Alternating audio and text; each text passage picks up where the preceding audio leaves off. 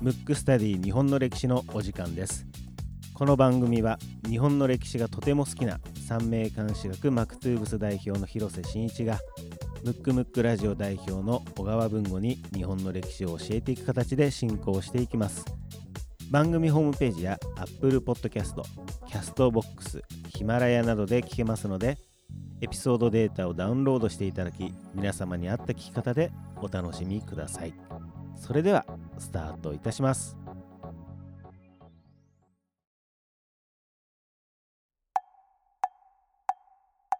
むくむくラジオだべ。むくむくラジオだべ。むくむくラジオだべ。ムックスタディ日本の歴史第44回目でございます。44回目。はい、えー、広瀬さんからまたまた、そうですね、はいちょっとお知らせですね。先週も言ったんですけども、えー2月はいからですね東京と札幌で、うんうん。あの本業のはい。三名監視学の方のはい。生徒募集を行ってますので、はい。まあちょっと日本の歴史の番組とは違いますけど、うん。これ経由でもし興味を持たれた方がいたら、はい。お問い合わせフォームにはい。連絡いただければなはい。と思います。まあ、あとホームページにもあの詳しく載ってますので、はい。それそちらを参照にしてはい。いただければなと思います。よろしくお願いいたします、ということで、えー今回もですね早速リクエストフォーム来てるんですけども、はい、えーまあ、前回聞かれた方はね、はい。もう分かってると思います、はい。今回何をやるのかと。そうですね。リクエストフォームをきあの読んど読んどきながらはい。えー今回やるのはもう言っちゃいます新選組パート2なんですけど なるほど。あのーまあせっかくなのでね、あのー読まさせていただきますね、はい。えーラジオネームちょびひげさん、えーリクエスト人物出来事は幕末以降の薩摩と英国の関係についてと、なんかか硬いというかすごいですね。そうなんですよ、えー広瀬さん文吾さんこんにちは、えー鹿児島生まれ鹿児島育ちの34歳会社員ですはい。いつも通勤中にポッドキャストで楽しく拝聴させていただいております通勤中です通ね勤中なんですね。はい。えーこの番組では島津家や薩摩藩について多く取り上げていただき大変ありがたく思っています。地元民でも知らない情報や広瀬さんの分かりやすい解説のおかげで鹿児島の歴史をもう一度学んでみたいと思うこの頃ですと。えー今回リクエストしたいお題は幕末における薩摩と英国の関係についてです。キーワードは生麦事件、撮影戦争、薩摩藩英国留学生あたりですかねと、えー今まで薩摩についてたくさんお話しいただいたので恐縮ですが、まだまだ知りたいと思いリクエストさせていただきます。話の脱線大歓迎です。ぜひよろしくお願いいたしますと。もう脱線どころかね、すごいことになってます。もうすでに次のが決まってるっていうのに読まさせていただいちゃいましたけど、でもあのいずれもちろんね。考えますので。あのはい。もう瀬古丼もね終わってね、あの薩摩そうだからリクエストも結構本当薩摩関係が、ね、多かったですね。多かったんですよね。大河の影響は大きいかもしれないですね。だからまあいずれね、えーとはい。この先あの番組続いていく限り、ネタとしては、うん。あの十分可能性ありますので、うんうんちょっとお楽しみにしていただきつつ、はい今回は、えー前回の引き続きということで、はい。池田屋、えー池田屋じゃない、えー新選組新選組ですね。パート2ですね。パート2、はいちょっと主にあの池田屋事件をちょっと扱いたいなとは思うんですけれども、はい、じゃあ行きましょうか。まずあの新選組、さえー、と前回もそうなんですけど、まあはい京都をこう警備してますよね。うんでその時にでまだ、えー、とその幕末は30年ぐらいあると思うんですけど、うんまだその幕府がそこまで弱体化してないはい。段階うん。なので、まあ初期の尊王の志士たちの、うんもう要するに初期の人たちっていうのはもう命知らずの人たちなんですよ。あの後半になってくると幕府は本当に倒れそうだっつってバババってこう波を打って倒幕派に来ますけどまだ幕府が強い時にうん。幕府を倒そうとしてる人たちですから、うん。まあ、とんでもないつわものというか、そうですよね。もうだからなんていうんですかもう自分の命はもうなんかないものとして見なしてるような人が京都に来ると、うん。でその人の相手にしてる新選組も当たり前ですけど、うん。もう体を張ってるというかうん。命は張った行動をしてるんですね、その一応最たるものが、うん。池田屋事件と呼ばれてるんですけど、聞いたことありますよ。えー、と概要はわかりますか？概要はね多分聞いたらあーってなる。なるほど。よく分かってないってはい。まあ、そういう人多いんじゃないですかね。なるほどね。えっ、とでまずその尊王攘夷派うがん。一気に、あの幕府側をややっつけようとして、うん。計画を立ててたのが、まあ、池田屋事件の、まあ、池田屋っていうね、はい、まあ、旅館ですよね。うんうん。でそこでまあ密談をしてたわけです、はい。でそれはどういうことかっていうと、うん。京都中に火を放って 火の海にして、うん。まあ、あの木造ですからね、はい。あの当時は。でそのどさくさに天皇を連れ出して、うん。長州に連れ帰ろうと。うん。で長州藩が天皇を、まあ、持って、うん。天皇の命令で倒幕に持ち込むっていう計画だった。過激。過激。もう、うん。だから、えー、と長州藩の過激分子と、うん。土佐藩過激分子がはい。やって、でそそれぐらい過激な人たちなんで、うん。もう当然腕も。で当時っていうのはまだあの拳銃とかがすごくレアだったんで、うん。まあ刀ですよね、はい。戦いのまあむちゃくちゃ強い。っていうか、うん。強くないと京都に行こうと思わないんで、うんうんうん。もう十中八九殺されるんで,、うんでそういうその全国よりよりすぐりの、うん。まあ、猛者が来るわけですね、はい。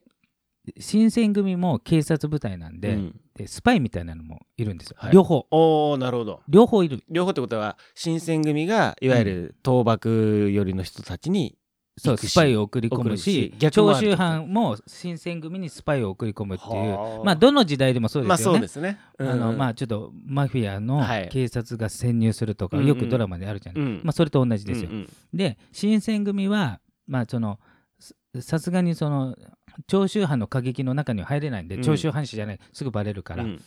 えー、と集まりそうな旅籠、まあはい池田屋だけじゃないんで、うん。いろんな旅館があるんで、うんうん。あのどこで密談するかは正確にはやっぱ分からないので、うん。網は張っとくうんわけですよ。うんうんでその時にその周辺うにん。小敷の格好して、はいはい。要するに不老者になって、うんうんホームレスになって、うん。各このなんていうの旅籠の近くにこう住んでる。住んでるというかまあ要するに見張ってるってことですね。うんで旗から見たら、うん。まあ、ホームレス、うん。まあ、ちょっと放送禁止用語かもしれない。こはいですね、はい。昔で言うと。うん。で,、えー、とで当時はそういうのいっぱいいたわけ、うんうんうんだからいても別にスパイだとは分からない、うん。でで新選組のバリバリ幹部が、うん。割と優秀な幹部が、うん。まずそういうホームレスに扮してうんやってると、うんうん。そうするとどうやら古物商、うん。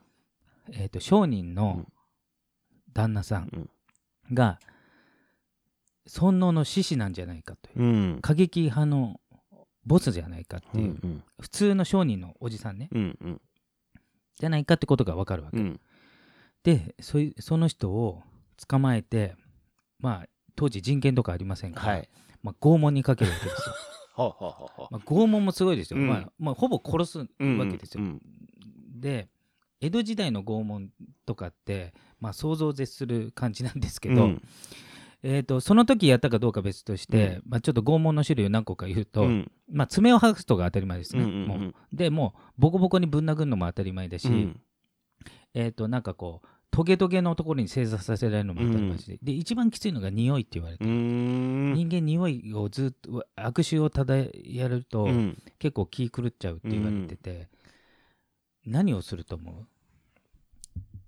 新選組の時代だけじゃなくて当時の拷問で結構きついやつだったわけ。え？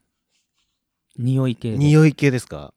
もううん。ことかですか？いやもうそんなレベルじゃない。そんな前後に死体にサンドイッチされるあそう？あなるほどもうだってあれ多分知知りませんけど、うん。例えば孤独死した家とかって、うんうん。多分悪臭で大体気づくそうですね。言いますもんね。変それサンドイッチされるから、うんうんうん。もうだから気狂っちゃうレベルなんで。まあだからもう本当にすごい、うんうん。でこの人も、えー、と過激派の幹部なんで、うん。その、えー、と道具や古物商のうん。格好した幹部だけあって絶対口が割らないんだけど、うんうんでもあまりの拷問の激しさに、うん。ついに言ってしまうわけ。ああの京都を火の海にして天皇を連れ出す、ーうん。えー、と計画があると。うん。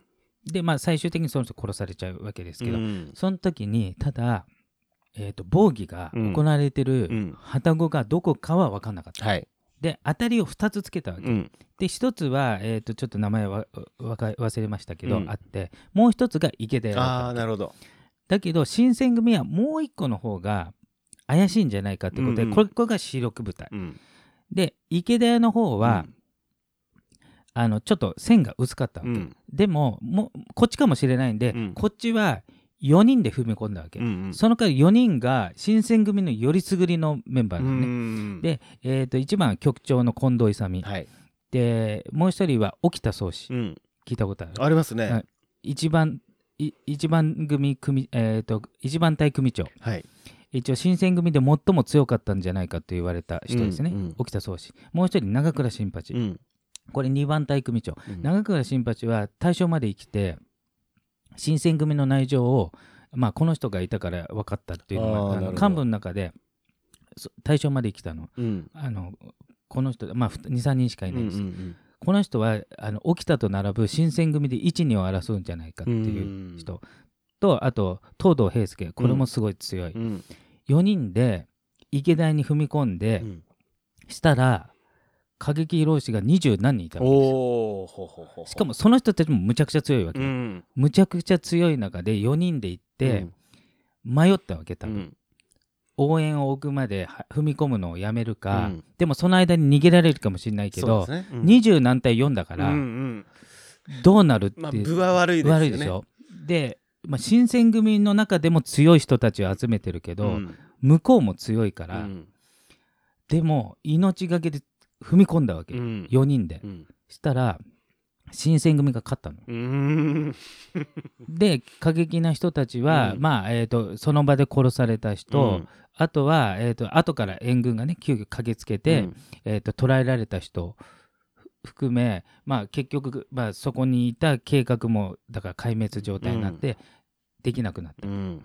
でそのうちの一人があのその池田屋にいた一人っていうのは当時あの、えー前から言ってますようにあのバリバリの尊王攘夷しか、まあ、京都に来ないから、うん。まだその幕府が強い時だから、はい。だから、えー、とエリート揃いなわけ。うん。で後々総理大臣になった伊藤博文うん。は一応召喚村塾のまあ一番最後ぐらいの人なんですけど、うんえー、と伊藤博文が、うん。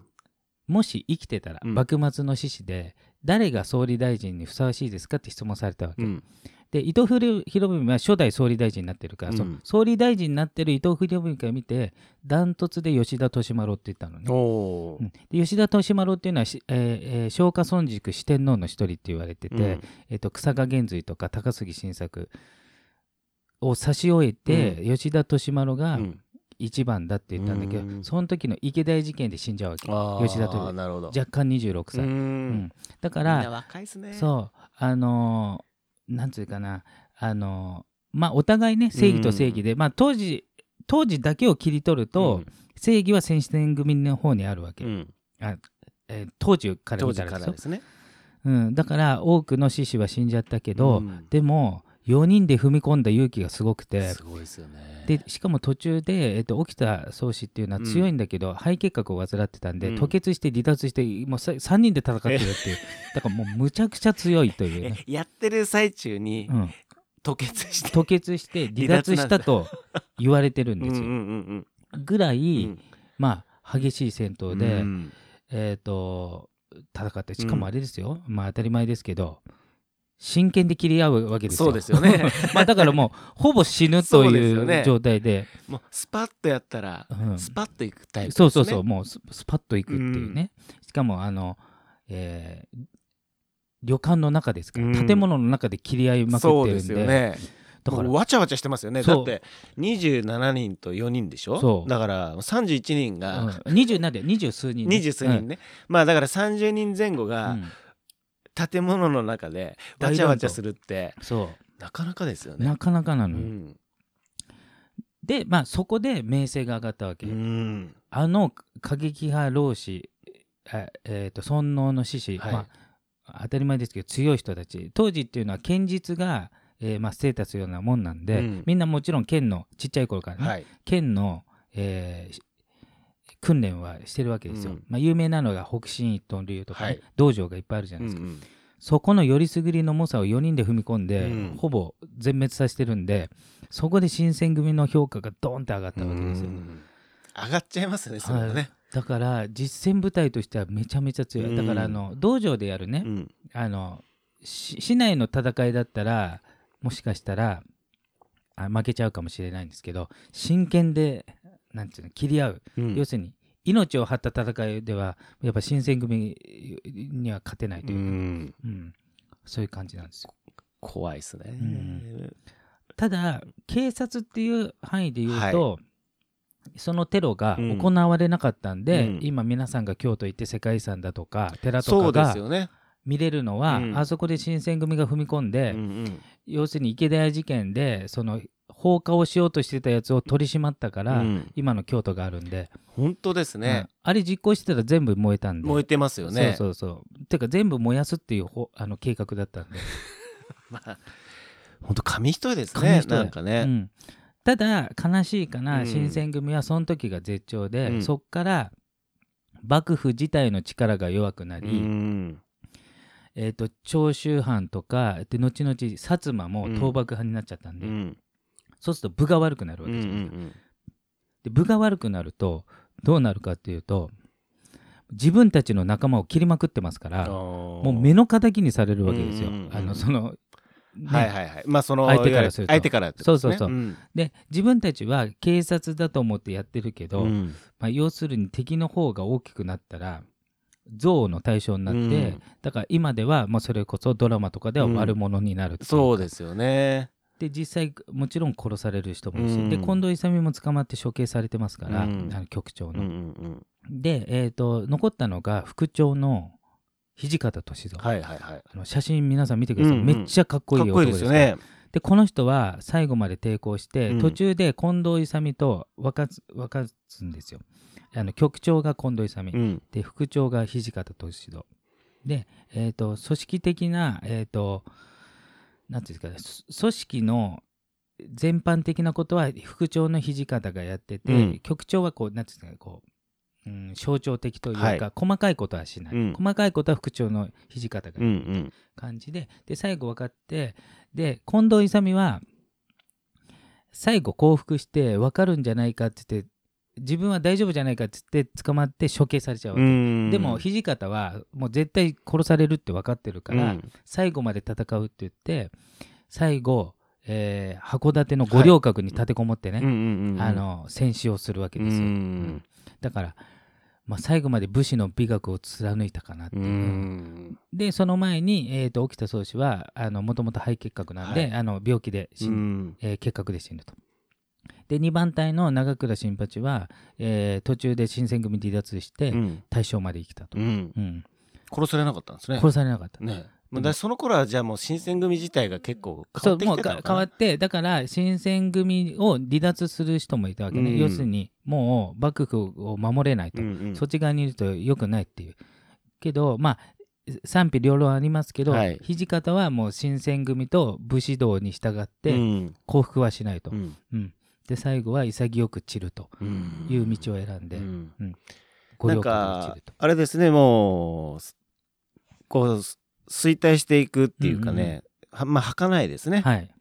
そうなのよ、ねなんかね。しかも短時間で正義と、あの悪が逆になっちゃったんでそうですよね。あっという間に。だから今で言うとなんていうんですか？じゃあ例えば分かりませんけど、うん。今日本じゃないですか、うん。でき急に別の国が攻めてきて、日本のために戦った人は全部うんうん。テロリストとして処刑されるみたいな、そういうことになりますよはい感じになっねち。ゃうんでなんか不思議な時代ですよね。そうですよね。なんかうん。短期間でね、本当にコロコロコロコロうん。状態も状況もね、変わりながら。でお互い言えることは、うん。その幕末の志士も新選組も命を張って自分側を一生懸命、まあ、生きたというかそういうことですよね。そういうことなんですよへだから生き様として、うん。どっちにしろ、まあえー、と歴史は勝った側のあの歴史なので、えはい。悪ですけど、まあ、魅力のあるうん。生き方はしてるかなとうん。思います。なんかうまくまとまりましたね。まとまりましたね。うん。一応2回。で収まりましたね。収まりましたね。うん。まあ、本当は新選組いっぱいあるんですけど、まはい。あちょっとそれぐらいにしましょうか、そうですね。はい。えーっと今回のテーマはですね新選組パート2でした。